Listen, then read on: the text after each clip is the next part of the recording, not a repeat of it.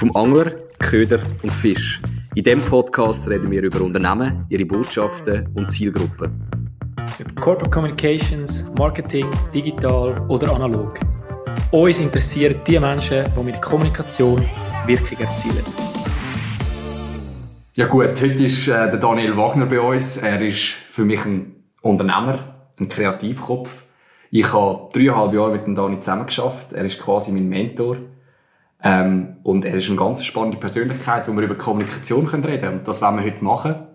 Darum zuerst mal die Runde danke, Dani, dass du da bist. Und schön bist auch du da, Leo. Danke dir, Simon. Ich freue mich sehr auf äh, das heutige Gespräch mit dir, Dani. Gleichfalls. Es ist mir eher der erste der bei eurer Seite. Genau, es ist, es ist der Kickoff und das machen wir mit dir. Leo, willst du mal die Eigenheit äh, erzählen, die wir hier auf dem Tisch haben? Wir haben drei Blätter auf dem Tisch. Was, mit was hat es da auf sich zu tun? Genau, wir haben da ähm, drei Fragen vorbereitet. Die haben einen Business, aber auch einen privaten Kontext. Und ähm, du kannst jetzt da nachher eine Frage mal ziehen und die anderen zwei folgen dann im Verlauf des Gesprächs. Und du hast einen Joker, also du kannst eine Frage auch zurückspielen an uns, dann müssen wir die beantworten. Aber du darfst natürlich auch alle drei gerne beantworten. Und ähm, ja, wir sagen, the stage is yours. Du darfst jetzt gerne eine Karte ziehen und ähm, sind wir gespannt auf deine Antwort. Dann machen wir es natürlich psychologisch, wie im Verkauf auch, die goldene Mitte. Fangen wir mit dem mal an. In dem Fall lese ich das vor, gell? Gerne. Wie würdest du deinen Führungsstil bezeichnen? ich habe gar nicht gewusst, dass ich einen Führungsstil habe, weil ich finde Führen etwas vom Schlimmsten, was es gibt. Ähm, ich habe keine Nerven für Führen. Auch wenn der Simon jetzt gesagt hat, ich sage ein bisschen Unternehmer. Ähm, ich bin eigentlich einer, der sagt, mach mal und wenn du das Problem hast, rufst und sonst schau selber. So führe ich. Eigentlich nicht. Aber bei dir, Simon, hat es gut funktioniert. Ja, das ist, das ist genau der Grund, wieso wir die, wo wir die Fragen vorbereitet haben, habe ich gefunden, das müssen wir unbedingt draufnehmen, weil ich habe die Antwort ein bisschen kennt. Ähm, ja, das ist spannend. Ähm, wie, wie ist denn das jetzt, wenn wir heute die, die Folge anschauen? Oder? Wir haben das Ziel, wir wollen mit dir darüber reden, wie du eigentlich als Kommunikator eine Szene aufgemischt hast. Und ähm, ich wäre dir sehr dankbar, wenn du mal so ein bisschen Kontext gibst ähm, rund um dein Engagement in der Demenzszene. Aber noch nicht mit Führung. Das kann ich ein einspielen lassen. Nein, genau. Das ist jetzt ja. mal äh, so eine Icebreaker-Frage und jetzt gehen wir mal so ein bisschen auf die Demenzszene ein. Ich habe es mir eine Bezeichnung gegeben, ähm, nach einer Clubhouse-Diskussion zum Thema Alzheimer und Demenz. Und das ist, ich bin ein Demenzfluencer. Also nicht ein Influencer, sondern ein Demenzfluencer. Früher habe ich noch gesagt, ein Demenzaktivist, aber das Wort äh, Stimmt ein bisschen. Es ist ein bisschen beides, echt. Ähm, mein Engagement kommt darum, weil mein Papi Alzheimer hat. Äh, der hat das mit 59 Diagnosen bekommen. Das ist schon recht lange her, vor 20 Jahren gewesen. Und ich als Kommunikationler und einer, der zwar nicht Digital Native ist, aber doch digital interessiert, hat damals ähm, gefunden, es hat nur Schrott im Internet, wenn ich als Angehöriger mich informieren über das Thema Alzheimer ähm, entweder Fachbericht, ähm, ellenlange PDF, die niemand gelesen hat, ähm, schlechte Webseiten. Ähm, und so bin ich dann darauf gekommen, gefunden, das wollte ich ändern. Ich wollte etwas anderes machen, ähm, einfacher, niederschwelliger, farbiger, lockerer, bunter, bewegter. Und darum habe ich dann gesagt, fange ich mal mit einer Webseite an. Da gibt es vor allem Film und sonst nichts. Wo Menschen erzählen, ihre Geschichte erzählen, ähm, ihre Erfahrungen teilen rund ums Thema Alzheimer. Und das hat dann plötzlich eingeschlagen wie eine Bombe. Und ähm, ist dann fast abgegangen wie ein Zäpfchen, hat eine eigene Dynamik ähm, entwickelt. Ja, und das ist bis heute plus minus ein Hobby von mir. Ich tue in meiner Freizeit Demenzeln. Demenzeln, ein spannender äh, Begriff. Was mich dort noch interessiert, oder du hast jetzt gesagt, du hast das farbiger, bunter, lebendiger gemacht. Was hat es aus deiner Sicht gebraucht, dass das funktioniert hat? Also man muss ja vielleicht ein bisschen Kontext geben. Hat dann angefangen eben mit dieser Website, die du angesprochen hast. Es hat dann aber auch äh, vor allem das Thema Facebook gehabt, das relevant war. Was hat es gebraucht, dass du erfolgreich bist, um diese Szene zu bewegen? Ja, ich glaube, es hat mehrere Faktoren. Ein bisschen das Glück gewesen. Ähm, einfach am richtigen Moment das gemacht, was es noch nicht gegeben hat. Und ich bin wahrscheinlich auch noch der richtige Typ dazu. Ähm, Stichwort Führungsstil. Ich habe einfach mal gemacht. Ich habe niemanden gefragt. Ich habe kein Team aufgebaut. Ich habe einfach gemacht. Und anders als in meinem früheren Leben, wo ich als, als Konzepter sehr, sehr linear denkt habe, von A nach B nach C nach D und dann vielleicht noch eine Version, Weg B noch, oder Variante C noch, ähm, habe ich das mal gesagt, ich mache das alles nicht. Ich tue einfach mal anfangen und schaue, was passiert. Und ich tue etwas initiieren und reagiere dann auf etwas, was zurückkommt. Also wie, das Bild ist, das ich immer brauche, mal einen Stein ins Wasser werfen und dann gibt es Wellen und die brechen sich neu mit und dort musst du anschauen, was sich brechen und dann kannst du dort wieder etwas Neues machen. Also eigentlich die Lust von mir ähm, als Mensch sagen, ich mache einfach mal, ich habe keinen Plan, ich weiß nicht, ob es gut kommt, scheiß drauf, mal schauen, was passiert. Also eigentlich das, was man ein bisschen äh, heute modern, auf, oder auf Neudeutsch sagt, ein bisschen Prototypen. ähm, oder so ein bisschen Design Thinking Methoden, oder? Experimentieren, ja. Fehler machen, lernen, weitermachen. Also, also es ist mal meine Art, das. Und das Zweite ist, es hat es noch nicht gegeben, in der, in der digitalen Welt. Und ich bin ganz anders dran gegangen. Ich habe einfach gesagt, ich mache alles umgekehrt als die anderen. Also ich tue gar nicht schauen, was die gut machen, sondern ich sage von Anfang an, ich mache es anders. Ähm, und das hat irgendwo funktioniert, weil das hat das Feld geöffnet, vor allem für Angehörige und Menschen mit Demenz, wo, wo, wo sie sich stärker abgeholt gefühlt haben und auch heute noch fühlen. Ähm, und es ist dann, als, als wenn ein Profi kommt und sagt, wie es geht, als wenn ein Arzt kommt und sagt, wie es geht, als wenn ein Wissenschaftler kommt und sagt, wie es geht. Die reden immer und sagen, so geht's. Aber sie sind nie betroffen. Sie, sie haben einen ganz anderen Zugang zum Thema als jemand, der emotional betroffen ist. Und das bin ich natürlich gewesen. Das ist auch noch etwas. Also ich habe die eigene Erfahrung können Spiel bringen. Ich bin sehr authentisch, glaube und auch noch genug mutig. Also es ist ein bisschen der Mix. Und natürlich die digitale Welt, oder, wo einfach Möglichkeiten gibt, relativ schnell Botschaften können raushauen, Reaktionen reinbringen, ein Netzwerk schaffen, wo ich innerhalb von kürzester Zeit in Europa ein gutes Netzwerk aufgebaut habe, wo heute noch da ist und wo andere etwas daraus rausnehmen können und ihren Weg finden. Das ist auch sehr dankbar. Also es ist so ein bisschen, ich rede jetzt ein bisschen lang, es ist ein Mix aus allem irgendwie. Nein, ich finde es mega spannend. Was mich noch wundern würde, sind so ein bisschen, vielleicht auch aus kommunikativer Sicht so ein bisschen die Herausforderungen gewesen und auch die Fehler, die du nachher irgendwie auch am meisten daraus gelernt hast. Ähm, die Herausforderung ist natürlich mal, ich bin von außen gekommen, in eine Welt hinein, die schon Strukturen hat und Beziehungen. Und da kommt einer und hat eine dumme Schnurren bös gesagt. Oder ich, ich rede, wie mir der Latz, oder wie mir die Zunge, wie sagt man, wie mir, wie mir die Zunge, wie mir der Schnabel gewachsen ist. Genau. ähm, relativ, relativ direkt, ich tue nicht lange überlegen, ich sage oft geil, auch zum Thema Demenz, das kommt nicht überall gut an. Ähm, ich versuche nicht nur das Depressive zu sehen, sondern auch die schönen Seiten irgendwo ins Spiel hineinzubringen. Und das hat, das ist ungewohnt für die bestehenden Player. Also am Anfang bin ich mit, mit allen Ideen sehr skeptisch angeschaut worden. Mhm. Und habe auch müssen hören, ja, ist denn das nachhaltig, was du machst? Und, und kannst du das, äh, hat das dann, weißt du, so ein bisschen, ein bisschen die Sprüche, oder? So sehr, so ein bisschen die Hände führen und sagen, ja, äh, jetzt tun wir mal abwarten. Das ist eigentlich die grösste Herausforderung gewesen. Wobei, das ist eben auch der Kick, oder? Also wenn wir jetzt schnell bei der Kampagnensprache sind, ich habe auch gerne ein bisschen Gegner. Mhm. Weil die motivieren. Und jede gute Kampagne hat einen Gegner. Und, so ist, und jede gute Geschichte hat einen Gegner. Also es ist einfach stinklangweilig.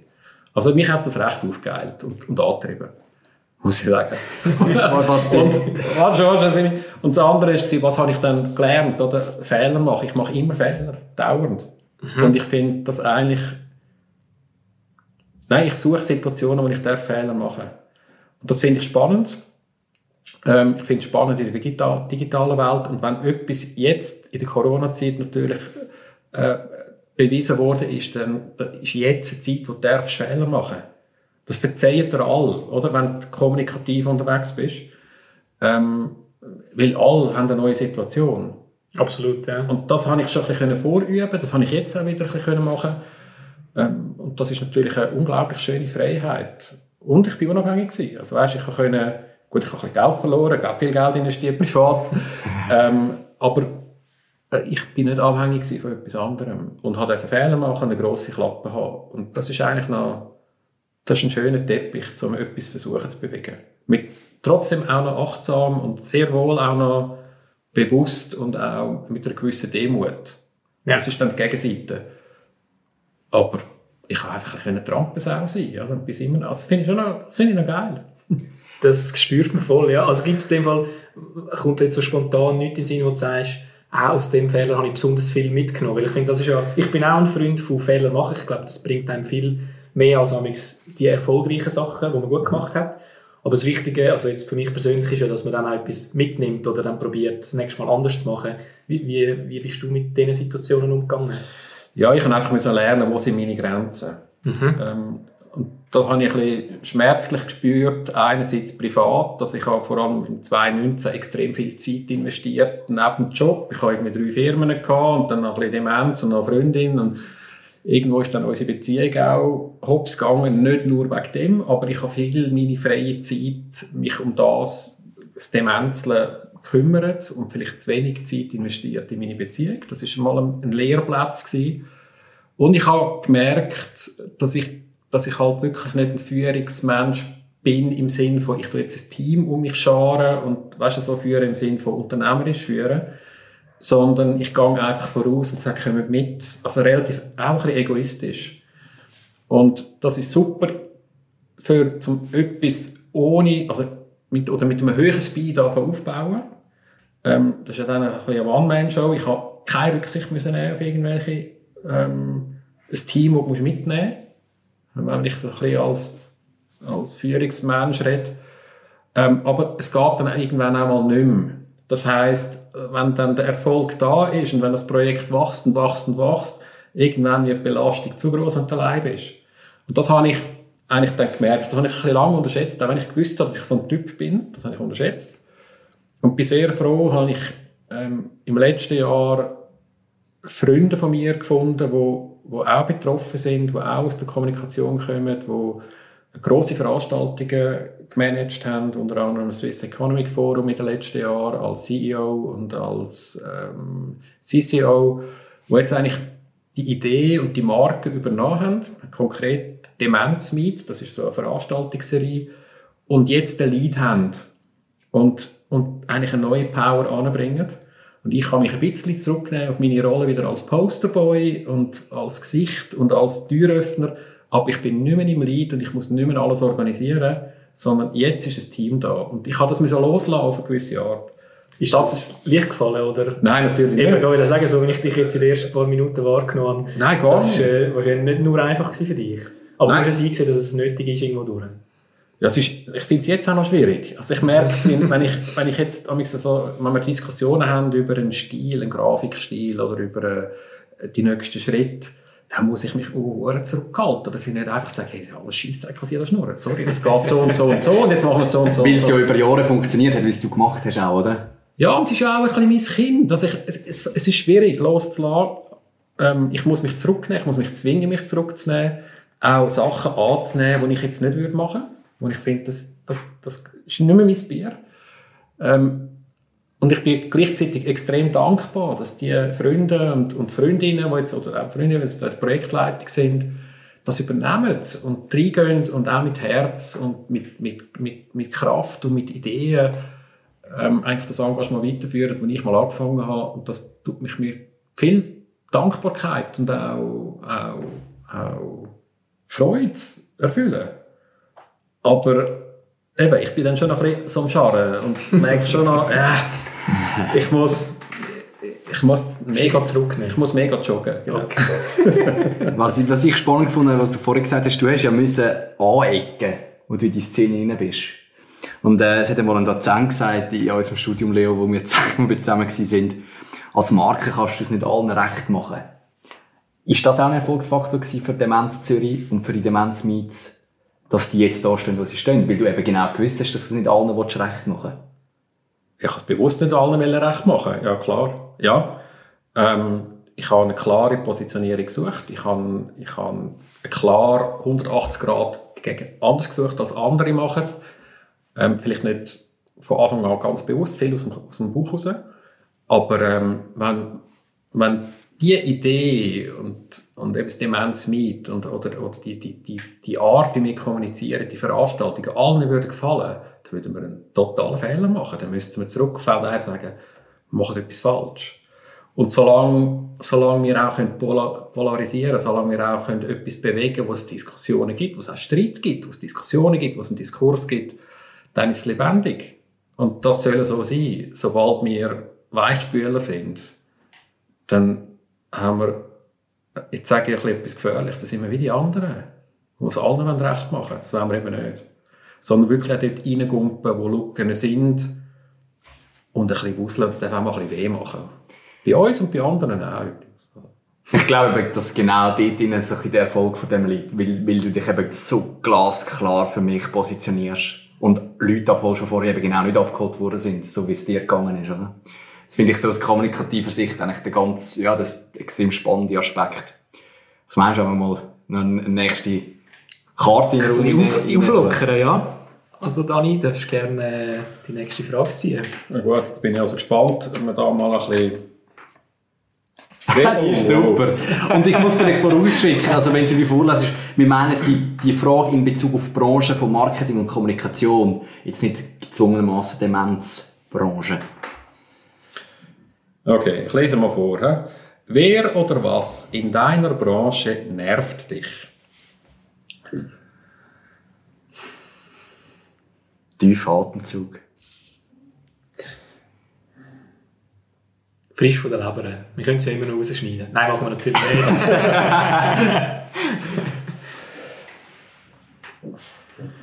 Ach, das ist jetzt noch schwer. Da tue ich natürlich jetzt jemandem mal wieder Unrecht, weil es ein bisschen generalisierend ist.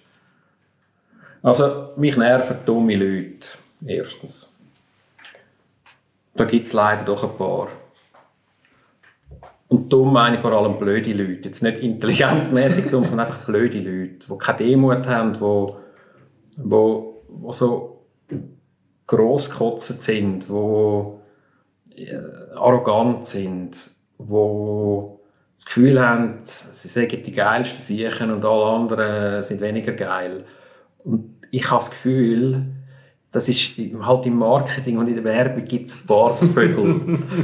und die, die vertrage ich nicht so wirklich. Also ich habe, je älter ich werde, desto mehr ist das Wort wirklich Demut, finde ich ein wichtiges Wort. Das ist bodenhaftig sein und demütig sein. Auch erkennen, dass es größere Sachen gibt als die, die, die Probleme, die wir haben eigentlich in einer, in einer Gesellschaft hier in Zürich ähm, wo, wo wir die Nase rümpfen und uns ärgern. Und das merken wir ja jetzt in der Pandemie noch mehr. Oder? Also es ist wirklich, ja, wir alle jammern, Junge die jammern, ich finde gut, die dürfen, die dürfen auf die Barrikade jetzt und, und motzen und so, äh, wegen, wegen der Massnahmen, ist alles wichtig. Aber am Schluss sind das wirklich Luxusprobleme, die wir haben. Und einfach wieder mal rausstehen und sagen, hey, es ist alles nicht so tragisch und es ist alles okay und uns geht es eigentlich gut wenn wir nicht persönliche Schicksalsschläge haben ähm, oder schwere gesundheitliche Probleme etc. Ja, und da gibt eben, das ist so ein bisschen, so ein bisschen, so ein bisschen, so ein bisschen wie soll ich jetzt dem sagen? Ihr kennt ihr auf Instagram Boomer? Agenturboomer? Agenturboomer. Ich liebe die Seite. Oder? Die, die tun sich so ein bisschen über die Marketing-Melanie aufregen oder über den der Werber Werner oder keine Ahnung wer. Das sind so, so Vögel, die ich meine damit, oder so Figuren aus dem Martin Sutters Business Class. So Menschen brauche ich nicht mehr, so Managerli und so, nein, so ein bisschen die coolen Hunde. Aber, wissen Sie, wie ich meine? Es ist noch schwierig zu sagen. Definitiv. Und ich glaube, also die Seite, die du angesprochen hast, also die dürfen wir sicher mal vorbeischauen, wenn man in dieser Marketing-Kommunikationswelt unterwegs ist. Agenturboomer, ähm, ich folge ihnen auf Instagram und es ist sehr unterhaltsam zum Schauen. Und manchmal muss man sich dann fragen, man muss schauen, dass man selber nicht in die Falle tappt. Das ist also ein bisschen ein Spiegel, äh, sehr empfehlenswert. Dann jetzt haben wir über Demenz geredet. Ähm, ich würde gerne noch ein anderes Thema ansprechen. Ich habe am Anfang angeteasert, dass du Unternehmer bist. Du hast ähm, im 2000 16 eine zweite Firma gegründet. Das ist das Moviefilm GmbH. Ähm, ich bin immer vorsichtig mit dem Wort Agentur, das wollen wir ja glaube ich nicht sein, aber am Schluss, ich das probiere so zusammenzufassen, wir haben eigentlich eine Chance erkannt, dass man mit dem, mit dem Handy professionelle Filme produzieren kann. Ähm, kannst du da ein bisschen, ein bisschen Hintergrund geben, was ihr genau macht und was vielleicht auch der Erfolgsfaktor von dieser Firma ist, weil ihr sind jetzt doch fünf Jahre unterwegs und sehr erfolgreich. Ja, gerne. Kann ich ein bisschen pitchen, das ist super. Ähm, ja, die Überlegung ist, Nein, ich erzähle mal Geschichte, wie, wir dazu gekommen sind. Ähm, ich habe eine Agentur gehabt, eine Kommunikationsagentur, zusammen mit ein paar kreativen Freundinnen und Freunden und wir haben unter anderem Film produziert für Kunden von uns. Und die haben halt dann ein etwas gekostet. 10, 20, 30, 50'000, 100'000 Franken, je nachdem, was wir gemacht haben. Und irgendwann haben unsere Kunden keine Film mehr wollen, weil sie gesagt haben, es ist zu teuer oder was soll ich mit einem dreiminütigen Imagefilm auf einer Webseite, wo keine Sau anschaut. Und dann haben wir gesagt, ja, ist eigentlich recht, oder?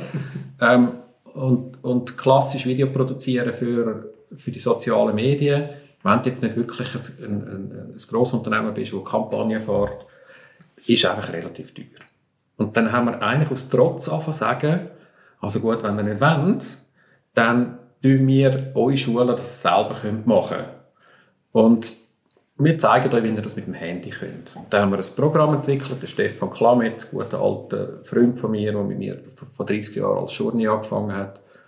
In der Seebade in Erlenbach sind wir geguckt und haben tagelang das Konzept entwickelt, sind ein bisschen Badeln, Glasse gegessen und dann das Konzept gemacht. Am Schluss der Kunden gegangen. Es hat da ein Ausbildungsprogramm, ähm, fünf Tage für fünf Leute für 20.000 Stutz. Und wir haben gemeint, das sei der grosse Burner. Und dann haben alle gerölt und gesagt, spinnen wir eigentlich? Fünf Tage mal fünf sind 25 Arbeitstage, das wollen wir noch 20.000 Mill anlegen, damit wir ein bisschen Filmlich machen können, gehen wir daheim. Und dann sind wir richtig, richtig ranzig heimgegangen und haben wirklich gesagt, also gut, wir machen einen Eintagesworkshop, that's it und fertig, Schluss und Schnurren zu.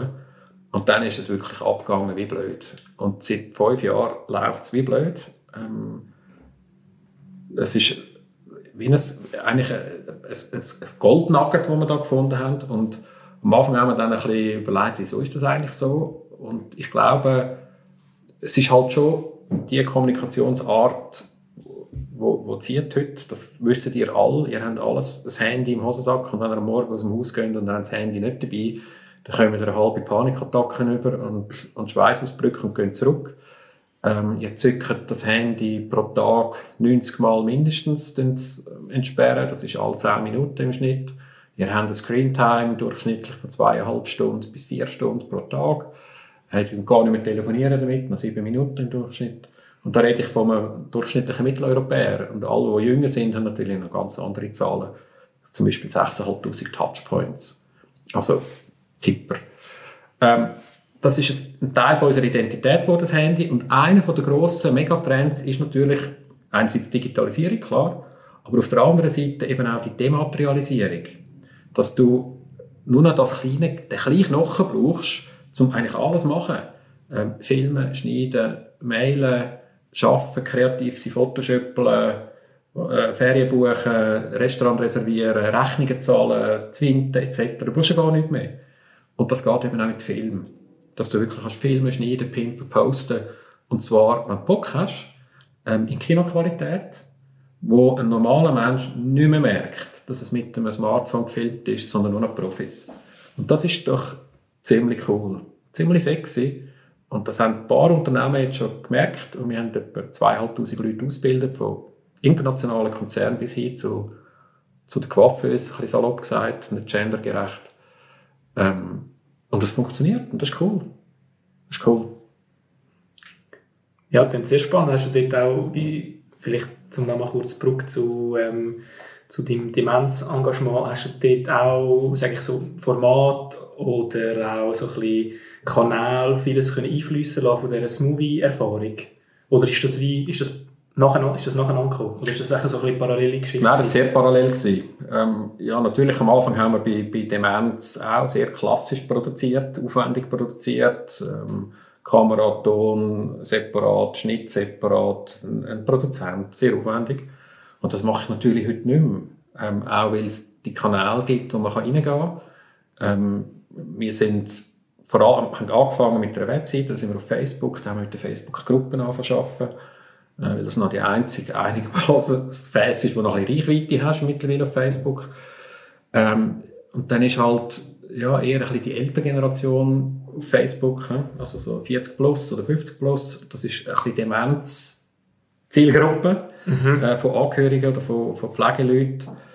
Ähm, darum haben wir mit Facebook angefangen und am Schluss auch gemerkt, hey, kommst du nur noch mit Video weiter. Ja. Ähm, heute ist es natürlich auch nicht mehr so. Heute ist die Reichweite zusammengebrochen. Ohne Kohle läuft nichts mehr. Auf Insta, da sind wir auch auf Insta gegangen. Insta ist jetzt genau gleich, oder? Das ist auch nur noch, du musst Geld in die Hand nehmen, um etwas zu bewirken. Aber es ist eine Plattform zum Austesten, zum, zum, zum Connecten, ist für mich wichtig. Ähm, TikTok macht wahrscheinlich noch nicht so Sinn, einfach weil das Publikum zu jung ist, aber es wäre eigentlich noch spannend. Und ähm, ja, ich versuche dann auch gerade Zeug auszuprobieren wie, wie Clubhouse sofort, oder? Wo zwar immer noch Marketing und Selbstvermarktung und weiss nicht was und Techie und Bitcoin ein bisschen mehr, mehr Thema ist im Moment und Journeys äh, daheim sind und ihre, ihre Talks machen. Aber dort haben wir auch unseren Demenz-Talk, jeden Dienstagabend um 8 Uhr. Ähm, und es funktioniert. Und wir bringen Leute dort an, wo, wo alt, ja, für alt, also einfach, weißt du, 50-Jährige, die sagen, hey, komm mal schauen, und haben eine lässige Gruppe. Und so erreichen wir einfach andere Leute. Und es gibt mittlerweile zum Thema Demenz coole Influencer oder Demenzfluencer, junge Leute, die extrem erfolgreiche Channels haben, Kanal betreiben, auf, auf TikTok, äh, auf TikTok, Entschuldigung, auf Insta vor allem, ähm, ja, wo, wo Einblick geben in ihr Leben als zum Beispiel Töchter oder Söhne, die einfach sonst nicht stattfinden. Oder? Wo die, die klassischen Organisationen wie Alzheimer, Alzheimer Zürich, Alzheimer Schweiz zu wenig, zu wenig drin sind. Die sind eher noch klassisch unterwegs, machen ihr Magazin, verschicken das und so. Und äh, wir gehen halt dort hin und versuchen dort also die Lücke zu füllen. Und da hat natürlich das Movie, Film, Video machen, schnell machen, auch die sozialen Medien checken, wie, wie müssen wir rausgehen, wie machen wir eine Kampagne, extrem sich gegenseitig aufgeschaukelt. Ja, das hat mir sehr viel geholfen. Also übrigens auch umgekehrt. Also die Erfahrung von Demenz, wie kann ich etwas bewirken, eine Marke aufbauen, hat mir auch wieder geholfen bei Movie. Also es ist ein bisschen gegenseitige Befruchtung. Das Gehen und das Nehmen. Ja. Ich habe gesehen, du bist ja auch als Demenz-Dani auf Instagram unterwegs. Ja. Ähm, kannst du vielleicht kurz erklären, was so ein bisschen der Fokus ist auf Instagram versus Facebook? Und ich jetzt so den Eindruck habe, das ist mehr dann so der Community-Gedanke. Oder ist der bei beiden vorhanden? Oder was sind da so ein bisschen die Unterschiede? Ja, nein, ich versuche das schon klar äh, zu differenzieren. Ich meine, bei Insta gehe ich mit Demenz Dani rein und das ist mehr so ein bisschen meine Personal, mein Personal Brand, zum als Mensch auftreten. Ähm, dort versuche ich äh, eher äh, ein Netzwerk zu schaffen mit Channels, die ich folge, mit anderen Leuten, die ich folge, aber weniger der Community-Charakter. Dort geht es mir darum, Inputs überzukommen und ähm, neue, neue Sachen zu sehen, äh, aufzunehmen, wo ich wieder kann, oh, das ist eine spannende Persönlichkeit, die ich könnte an einer Veranstaltung integrieren oder auf Clubhouse oder wo auch immer. Also ein bisschen mehr, mehr auf, auf People. Und Facebook ist einerseits eine Seite, dort haben wir 10'000 Fans, dort geht es einfach darum, relativ breit können das Thema Demenz zu spielen. Jetzt nur noch, wenn wir Stutz in die Hand nehmen, aber wir haben doch eine Community von 10.000, 11'000 Leuten, die können erreichen können, die affin sind zum Thema. Und die stärkste Waffe, wenn ich das so sagen sind Facebook-Gruppen, Mhm. wo wir dann wirklich ähm, 1'000, 2'000 Leute in einer Gruppe drin haben, wo dann sehr persönlich ähm, diskutiert wird, Erfahrungsaustausch, wo jemand sagt, hey, ich habe ein Problem da und da, wir haben dies gemacht und am nächsten Morgen haben wir 40 Antworten. Also Betroffene für Betroffene, ähm, wo ein grosses Bedürfnis ist, ähm, wo ich nicht verstehe, dass, dass keine andere Organisation so bis jetzt gemacht hat. Ähm, das ist die wertvollste, eigentlich der wertvollste Ecke auf Facebook. Und dort versuchen wir jetzt eigentlich mit Clubhouse dann ein bisschen das Zweite machen. Oder einerseits ist dort geschrieben auf Facebook und Clubhouse ist gesprochen. Ähm, ja, dort ist mehr Community. Wenn du jetzt so Facebook-Community Groups anschaust, das hat ja auch einen rechten Hype erfahren in den letzten Jahren. Bist du dort als, als, als Owner von dieser Gruppe, wie, wie trittst du auf? Bist du Moderator? Bist du einer, der die Diskussion anregt? Oder lässt du das einfach floaten? Wo siehst du deine Rolle dort drin? Gut, ich bin nicht Owner, ich bin einfach Gründer von dieser Gruppe und ich bin Kurator und, oder Administrator. Das heißt, ich schaue einfach, dass sich die Leute nicht den Grind einschlagen und dass eine Qualität da ist. Das ist mir extrem wichtig. Ähm, es gibt deutsche Demenzgruppen auf Facebook, dort ist nur Schrott und die schlagen, schlagen einander wörtlich zu Tod. Also kein, kein Niveau mehr, nichts mehr. Also so RTL 2, hoch 2. Ganz schlimm.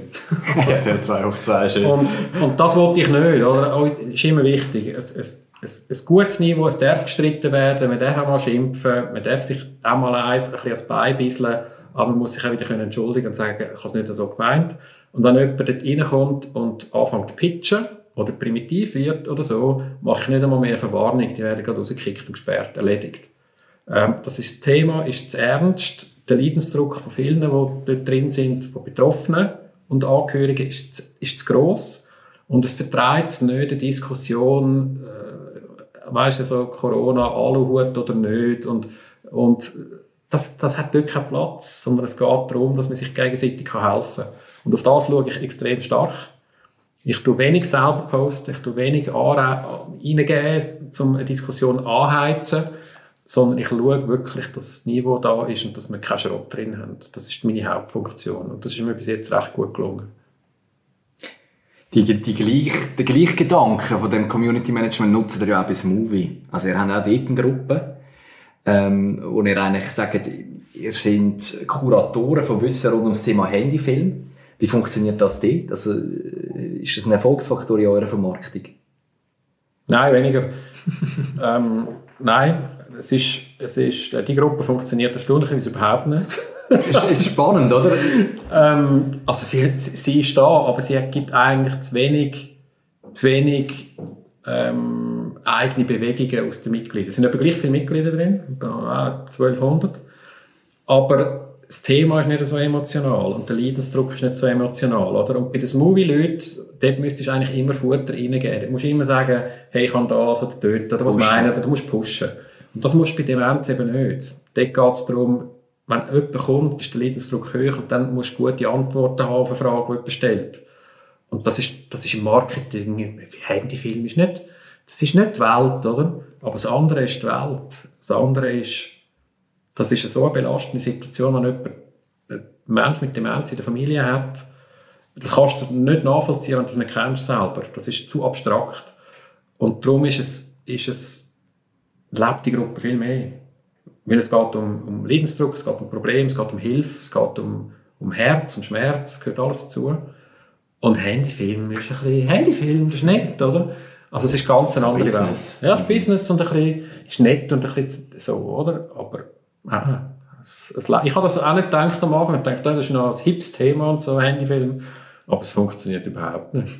äh, spannend. Ich, ich habe eben nicht gedacht, oder? Ich meine, es hat viele Leute drin, die wollen selber von Handyfilm produzieren, lernen daraus. Und dann tauchen da schon Fragen auf. Und dann habe ich schon gedacht, eine Community auf Facebook dann dort äh, Fragen zu stellen habe ich jetzt das Potenzial gesehen, aber vielleicht ist man dann halt schneller, wenn man auf YouTube irgendetwas sucht und vielleicht hast du ja, ja. schon, ich weiß nicht. Das sehe ich auch so. Ich glaube, also YouTube ist ein, ein Channel, den wir lange ein bisschen vernachlässigt haben. Und YouTube braucht als, als Archiv von Filmen, aber weniger als wirklich als Community oder auch als Suchmaschine. Ähm, und Facebook ist halt vielleicht auch nicht mehr so sexy für Marketingleute und für Leute, die ein bisschen cooles Zeug haben und Input haben ist es einfach nicht mehr so, ist nicht mehr so angesagt, oder? Also dann ist mehr, wirklich mehr YouTube und das ist auch etwas, was wir jetzt langsam anfangen umschwenken und sagen, ähm, YouTube wird für uns ein spannenderer Kanal sein, ist natürlich auch Film und wir bleiben auf dem Thema Film ähm, und es ist länger verfügbar, der Content. Ähm, TikTok finde ich zum Beispiel extrem cooler Kanal, muss ich auch sagen. Ich finde das unglaublich, was dort was, was für Filme produziert werden, 15 bis 60 Sekunden, in einer Qualität, in einer Kreativität. Neben viel Schrott gibt es auch, logisch. Aber das finde ich unglaublich spannend und extrem anspruchsvoll. Wie kannst du eine Geschichte erzählen in 15 Sekunden und dann, dann muss es irgendwie noch gut aussehen und es muss noch eine Geschichte haben. Das ist unglaublich gut. Das ist ein geiler Kanal. Und hast du nicht das Gefühl, dass das, das, das klassische Storytelling, das wir alle gelernt haben, oder? Mit, ja, wir fangen irgendwo mal an, also sich eine Spannung aufbauen, irgendwann haben wir den Klimax und, und dann sackt es wieder ab. Es ist ja, das ist ja mega faszinierend, wie das auf TikTok eigentlich gerade umgekehrt läuft. Also, du ja, gehst rein mit, mit dem Feuerwerk und dann hintendurch floatet es ab. Also, das ist das, was ich so äh, oft irgendwie wahrnehme. Also, du hast gar keine Sekunde Zeit, um bisschen etwas floaten. Ja, Storytelling im klassischen Sinn ist eigentlich nicht möglich. Oder du kannst vielleicht äh, ein Thema kuratieren, aber eigentlich musst du immer für einen kurzen Kick sorgen. Es ist, es ist mehr ein Kick, es ist noch schnell ich sage jetzt nicht in der Drogensprache, ich ein Beispiel bringen, aber es geht natürlich vor allem Kick, Kick, Kick. Serotonin, Serotonin. Oder, was, oder welches Hormon? Ja, nein, das, eben, ob du jetzt eine Spritze setzt oder eine Linie in die Nase nur ziehst, das ist jetzt ein bisschen extrem formuliert. Aber es ist natürlich sehr, es geht viel stärker in die Richtung, ähm, Belohnung, Belohnung, Belohnung. Und wenn nicht, dann gehst du weiter. Ähm, ist eine Art, wo ich, wo ich, äh, wie soll ich jetzt das sagen? Oder so Kurzvideos, Hochformatvideos, das ist alles getrieben von, von den Channels, von den, von den grossen sozialen Medien. Ähm, und die geben so ein enges Korsett vor. Wie im 18. Jahrhundert, wo die Frauen müssen ins Korsett rein Du hast eigentlich gar keine Luft mehr, du hast eigentlich gar keinen Platz mehr. Und dann musst, mit dem musst du aber klarkommen, weil das ist die Vorgabe vom Channel. Ähm, das finde ich das Faszinierende. Aber es ist so eine grosse Einschränkung, dass natürlich die Chance grösser ist, dass du scheiterst oder so extrem musst sein, auf irgendeine Art, dass du überhaupt angeschaut wirst, dass es schon wiederholt ist. Also die Grenze zwischen Kult und zwischen Vollidiotie, ist, das sehr, ist so nicht zusammen. Oder? Das ist ein schmaler Grad. Das ist ein schmaler Grad, aber eben, darum finde ich es extrem spannend. Und ähm, ja, ich, ich schaue es mit gemischten Gefühlen an. Oder? Also, also mit genug Kritikpunkten, dass, dass halt einfach die Channels anfixen wollen, dass du dranbleibst, dass Zeit darauf bringst, dass sich eine Werbung ausspielen, dass sie noch mehr Milliarden verdienen können. Das ist der einzige Grund. Es gibt keinen anderen Grund, dass das so positioniert ist. Ähm, und gleichzeitig musst du mit diesen Gegebenheiten als, als Content Creator zu Schlag kommen. Das Spannungsfeld finde ich extrem spannend. Ja, da, äh, das Social Dilemma. Ja, genau. Da grüßen. Also, genau. wer das noch nicht gesehen hat, sehr empfehlenswert. Ähm, ja, Dani, ich würde sagen, bevor wir dann auf die Zielgerade einbügen, ähm, wäre das ein guter Moment für noch die letzte Frage zu beantworten. Schauen wir mal. Was bedeutet für dich Erfolg? Dritte Frage.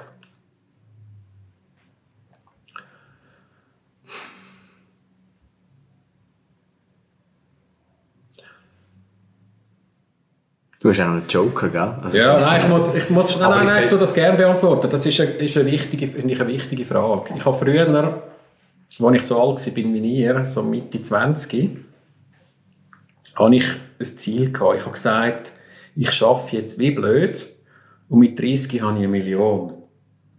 Und die Million ist für mich der Inbegriff von der Freiheit. Es geht gar nicht um den Stutz, sondern eigentlich Möglichkeiten. Oder? Mit einer Million hätte ich können sagen ich kaufe mir jetzt einen Porsche, aber ich muss ihn gar nicht kaufen. Ich weiß einfach, ich könnte ihn kaufen. Das Gefühl, was da gibt. Genau, so die Freiheit, die Entscheidungsfreiheit. Und ich habe zehn Jahre lang so geschafft. Natürlich ist es nicht mit 30 geworden. Ich habe gesagt, ich komme mit 35. Und das Einzige, was, was am Schluss rausgekommen ist, ich bin ausbrennt, bin am Schluss äh, zwei Jahre in einer Therapie, drei Monate auf Meiring in einer Privatklinik, Anti-Burnout-Therapie und habe eigentlich, bin wieder zurück auf Feld 1 und habe gesagt, Scheiße, ähm, ich bin ausbrennt, ich bin ausgelutscht, ich habe Geld verloren, statt Geld verdient. Völlig falsche, völlig falsches Lebenskonzept. Eigentlich sagen, wir haben dann gesagt, making property, also wirklich Besitztum machen. Ja. Agentur aufbauen und verkaufen. Totale scheisse Idee gewesen. Und das war vor 20 Jahren, jetzt werde ich 50 und heute sage ich, Erfolg ist für mich so, wie ich jetzt leben kann. Wir haben eine coole Idee mit Smoothie. Wir können uns alle unseren Lohn zahlen, auch in der Corona-Zeit sind wir gut durchgekommen. Wir sind, es macht Spass, was wir machen. Wir haben ein cooles Team. Ich bin froh, muss ich nicht viel führen, aber wir können Für das haben wir, oder darf ich auf Geschäftspartner zählen, die das besser können als ich führen und auch lieber machen als ich. Ähm, wir haben total lässige Kunden. Kunden, wo, wo wir sagen, das sind unsere Freunde teilweise. Wir tun mit denen festen, wir können mit denen kreativ arbeiten. Ich stehe am Morgen um 5 Uhr gerne auf. Ich bin Frühaufsteher. Ähm, ich freue mich meistens auf den Tag. Und am Schluss kann ich mir ein gutes Rindsfilet kaufen, ich kann mal in die Ferien gehen, ich muss mir keine Gedanken machen über den Stutz. Aber ich verdiene nicht so wie ein CD in einer Werbeagentur, sondern immer noch aus meiner Sicht bescheiden, normaler Lohn. Oder? Das ist für mich Erfolg und am Schluss zu sehen, die Leute können etwas mitnehmen, die haben Freude an dem, was wir machen, an dieser Ausbildung, sie können es anwenden und das Gleiche ist bei Demenz. Oder auch sagen, Es kommen Menschen, die zurückspiegeln und sagen, hey, das hat mir hure geholfen, das Video hat mir geholfen, der Anlass hat mir geholfen, ich habe neue Menschen kennengelernt, ich habe Freundschaften geschlossen, ich habe Hoffnung neu bekommen. Das, das finde ich so, das ist für mich Erfolg. Und auch jetzt mit 50 können sagen, ja, ich nehme es zwischendurch mal ein bisschen lockerer und ich, ich lerne jetzt Apnoe tauchen zum Beispiel oder äh, äh, im Sommer musst du nach, ab, nach dem 12 Uhr mir nicht mehr anrufen, weil dann gehe ich auf den See gehen, äh, Wakesurfen mit dem Simi oder so. Ich freue mich. Gut, du musst ja arbeiten. Du kannst ja gar nicht am Nachmittag frei nehmen wie ich. Du bist ja nicht im, mehr halt- im Grossunternehmen leider. also es ist ein bisschen das Freiheit haben, sich selber können sein, keine existenzielle Sorgen haben. Ähm, das empfinde ich als Erfolg und muss aber auch sagen, es klingt mir auch nicht immer. Also ich, ich rede jetzt so, wie wenn ich total alles im Griff hätte. Ich schaffe immer noch zu viel, ich kann, mache zu wenig Sport, auch noch aus meiner Sicht und so. Das, aber ich habe eine größere Zufriedenheit in mir als vor 20 Jahren mit 30 oder mit 25. Ich habe die inneren Dämonen nicht mehr und ähm, bin sehr happy mit meinem Leben. Meistens. Nicht immer, aber meistens. Und ich tue immer ein bisschen jammern, aber das gehört ja zu Zürich. Schön gesagt.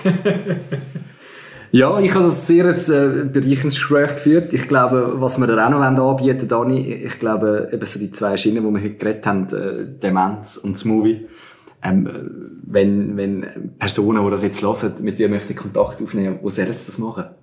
Wir wollen dir noch eine kleine Bühne geben zum, zum Abschluss. Was, wo sollen sie das machen? Wo sollen sie dich kontaktieren? Wo findet könnte, Demenz? Ich noch- könnte den Namen Daniel Wagner auf Google eingeben, findet mich.